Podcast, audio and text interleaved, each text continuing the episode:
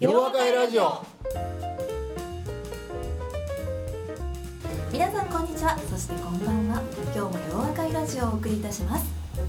夜和会ラジオは問題解決を学んだ世界中に広がる1万人の皆さんと斉藤先生をつなぐ心と心の架け橋です。この番組のホストは斉藤健一先生。そしてお相手するのは私ゆっきーです。それではそろそろ始めたいと思います。今回のラジオは洋和会での先生のご挨拶をお届けいたします皆様こんにちは第22回大和会東京大会をこれより開催いたします。それでは皆さん、盛大な拍手でお迎えください。斉藤健一先生です。よう、よう、何を言うてんのかよくわからへんけど。どうも、こんにちは。皆さん元気ですか？元気ですいや、これね、このスーツまだ新調しましてんや、今日のために。ほんまにね、なんかお金ばっかりかかりますな。まあ、それはええねんけど、あのーまあ、あの先ほどお話しあった2011年に夜和会やろういうことになってから、これで22回になってね、実はね、まあ、僕あの、この会のもともとの目的っていうのは、これ、皆さんもよくご理解してると思うねんけども、今日来られた人も、そもそも BBT のプログラムを受ける方々も、要するに自分の成長を考えてる人たちの集まりなんですよ。ね、もっと明日になると、昨日より俺ちゃうで、みたいな。ということから言うとね、ものすごい意味のあることをやってるのかなと思う。で、ただそれは僕がじゃなくてね、皆さん自身が主役でやって、皆さん自身の仲間をお互いに話し合い、で、ひょっとしたらそれが、えー、そんなことやってるんや。俺は今までだらけてたんか、みたいな。そういう気づきをもらうっていうことはすごく大事だと思うんですね。で、たまたまね、まあ、僕があるクライアントであの話するために、ちょっとうちのスタッフにあの調べてもらうとね、あのこのアベノミクスの話なんですけれども、やっぱりあのテレビでも報道されてますように、あの金持ちがより金持ちになっている構造になってるんですね。で、あの金融資産が3000万円以下しかありまへんみたいな人っていうのが、やっぱりあのマジョリティを占めてて、その人たちっていうのはやっぱり増えていっててね、あのなかなかこう厳しい。まあ逆に言うと、富裕層は富裕層によりなんやけど、やっぱりお金のある人はお金がなくなっていく。こういうことですね。で、これ中小企業という企業単位で見ますとね、資本金1000万円以下の企業って大体65%、70%あるんですが、まあ、この人たちの成長率っていうのはずっとマイナスなんです。ね、で、やっぱり大企業が成長するっていう構造になってるのを見たときにね、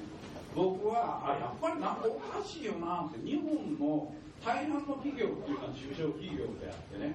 この人たちがしっかりとあの業績を上げるということをやらなかったら日本は救われへんねん。ほんなら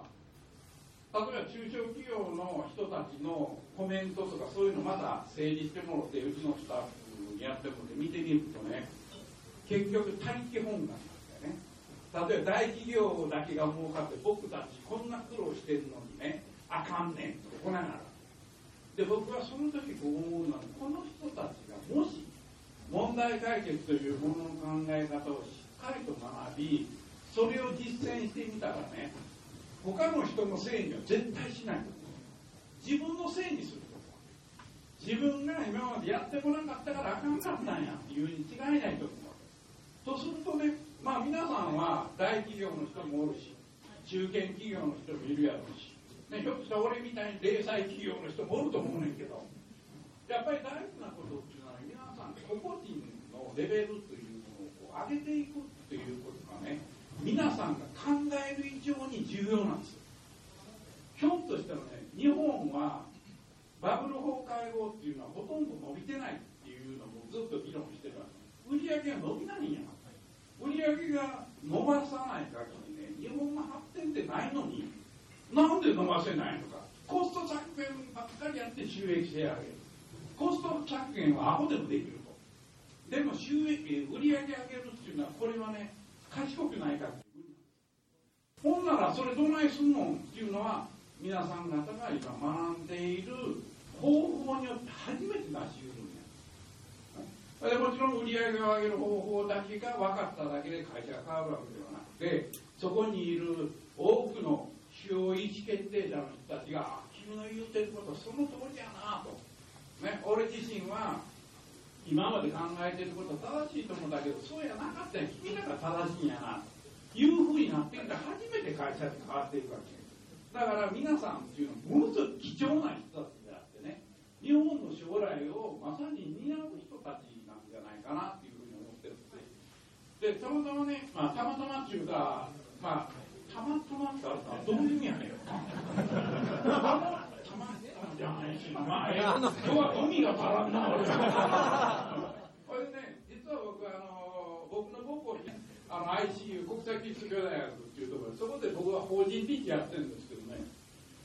ちょうど僕が同窓会長を辞めるときに渡辺万ちゃんっていうあのちょっとここにあのすごく可愛いお姉ちゃんですけどあの久米宏とニューステーションのキャスターやってたお嬢ちゃんなん彼女といわゆる ICU を卒業した優れた人たちいっぱいいるやんということでまあ一つ前がちょうどここの下にある吉川さんっていう僕の一期後輩なんですが今のあの国連大使やってる人なんですね。でここの人たちもう五十数人今までインタビューをしてきたちょうどあのソニーの平井さん平井社長も僕の随分後輩なんですがでいろんな人に話聞いてきた時にね共通点がやっぱり機能法ですから。ね。いろいろこう見てきた結果要は何が共通項としてあるかというと一番目っていうのが人なんです。この人たち何らか存在感を示す人になれたのはなぜかっていうとね人ある人にあった結果なんですよ。要するに人の影響を受けて自分の進路が変わっちゃった、ね、これ1番目。でちなみにこれの意味合いっていうのは何かっていうと皆さんも多くの成長を求めている人に会える。それをきっかけにして次のステージに行けるやんっていうことが僕の狙いなんだよ、ね、そやからまず一つ目は人といういい人というもの。に知り合うことによって自分が大きく伸びた。これ1個目。2つ目は実は学問という領域においてなんですけども成績みんな悪いんです、ね、聞くとねいや成績飽きませんでしたんや。ね、この人たちの大半90%は私は成績悪かったっていうことを聞いた時に思ったのは何かっていうと学問的なことに興味を持つよりも別の社会に好奇心持ってるんです。だからいろんな人に会ったり海外に行ったりあるいは自分でサークル活動をやったりそこからねいろんなエッセンスを吸い取るっていうことやってるけ。ど学問は要するに学問の世界。ちなみに BBT は実学の世界。ね、要するに学問とは相入れない世界です。ね、偉い先生が何言おうかそんな関係あれへんやんかあんたはどれぐらい会社の業績上げれんねんっていうことに対して僕らは業績上げれるよ。学問の世界はいや業績上げれるかどうか分からへんけど大事なことはこんなことちゃうかってこういう話じゃんそやから少なくとも2つ目のことに関して知的公式心を持っている人たちっていうのはやっぱりね魅力的なんですよ。だから皆さんがもちろん BBT っていう世界で、まあ、僕の、ね、問題解決を学んでくれた人たちやからそういう領域についてはそれの知見を持っておられると思うんやけどそれ以外にね例えば今日あの、えっと、さっきの小泉さんとか森さんがギター弾くとかするやん。ね、で後にもいろいろあると思うねんけどね。これ一芸なんですよ。一芸に秀でるっていうのはこれ素晴らしいことで僕はマッキーゼ時代にね人の採用するときに少々アホでアホでも一芸に秀でてたらええんちゃうかみたいに採用してそれがリクルーティング担当がそんなことやるからさ。だからおもろい人間集まってきて俺が辞めるとね秀才しか取れへんようなと思うないねで今別に末金で批判しちゃいますね。あしっかり批判してるからこれ3つ目をインタビューして気が付くのねやっぱり頑張ってる。努力し工夫してるんですよ。つまりねそれは自分で努力しよう工夫しようじゃなくてねなんか一生懸命なわけ。だからそれなりの存在感を示せる人間にこうなっていく学んでることをただそのままね楽ちんゲームでやっていって自分には無視努力と工夫せなかったそれで僕は皆さんに言いたいことっていうのは学びの継続って重要やろと、ね、皆さん自身にその問いかけたいっていうのはね問題解決を学んでえ時々あのエアキャンパス見てるとね問題解決って私忙しくってこれ使えないんですよねっていうのを見るとねこいつ締め殺したのかね。あれ問題解決は別物ちゃうねんか。ら問題解決自分の生活なんですよ、ね、だから例えば問題を認識したらすぐ解決するのではなくてなぜそういうことが起こったのかっていうことを考えろ。こういうことやろ。何でも3つっていうことを意識しようっていうことをせん。で俺最近いろんな企業で言うねんけどね。質問するやん。参加者に「ね、これどう思う?」って言うの。いや私こう思います」え1個？って言うねん。1個答えてええと思うなと1個答えてええっちゅうのは日本だけや。な。1個答えてあかん言うのは俺や。今の日本統領は全然ミーシーではないねんけど。その時に自分で3つ言うぐらい言えよっていうことよ。つまり皆さんも自分である命題に対して1個考えるだけは不十分3つ考えることを自分の癖にしろこういうことだからましてね僕はよく企業で「あんたどう思う?」って「いや分かりません」っていうやつをねそうするとね許さないはい？とか、もう一遍言うてみって言うわかりません。いや、わかりません。じゃあ、お前考えてへんやろみたいな。つまり、お前考えてんやんとお客さんにそんなことを使ってええのみたいなのがあるけど、まあ、大阪の役だですからね、みたいな。まあ、いずれにしても、そういうふうにね、僕は皆さん自身学びの継続っていうことがあると、その今の3つっていうこともあるし、それから僕はね、学びのきっかけっていうことを考えてほしいね。あ考えのきっかけ。例えばね演劇的にものを考えるっていうこともそうやねんけど要するにねランダムに考えちゃいけない。無秩序に考えちゃいけない。秩序正しく考える。秩序正しく考えるっていうのは機能法で考えるとか順序で考えるとか。演劇的に考えるこの3つなんです。ねいつも